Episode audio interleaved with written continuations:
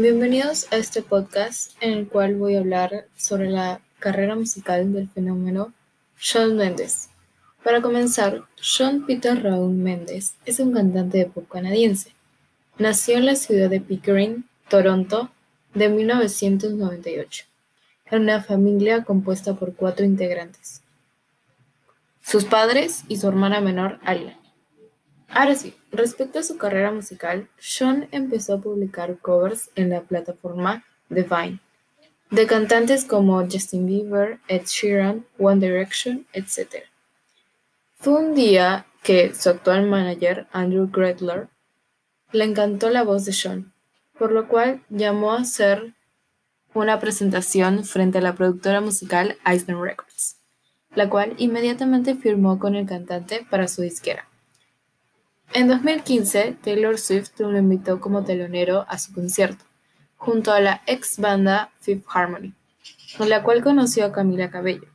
Ambos se hicieron muy amigos, al instante ya empezaron a componer una canción juntos, que sería de los primeros éxitos de Sean junto a Camila.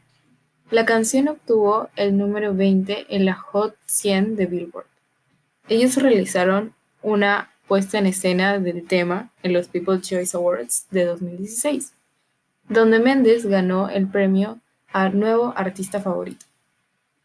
Otros singles como Never Be Alone, Life of the Party y Stitches conformaron su primer álbum titulado Handwritten, junto a la antes mencionada disquera Island Records. Y así es como empieza su exitosa carrera. Hace sus primeros shows por Estados Unidos y Canadá, él seguía sacando covers, pero esta vez solo para YouTube. Para continuar, en el 2016, Sean ya estaba trabajando en su segundo álbum, Illuminate, sacando Treat You Better, canción que se convirtió en su segundo tema entre las 10 principales listas de éxitos de Billboard. El 25 de mayo del 2018, casi dos años después de su último lanzamiento, Mendes regresa a la música lanzando su tercer álbum de estudio titulado Shawn Mendes. El álbum cuenta con una lista de 14 canciones, incluyendo 5 sencillos con videoclip.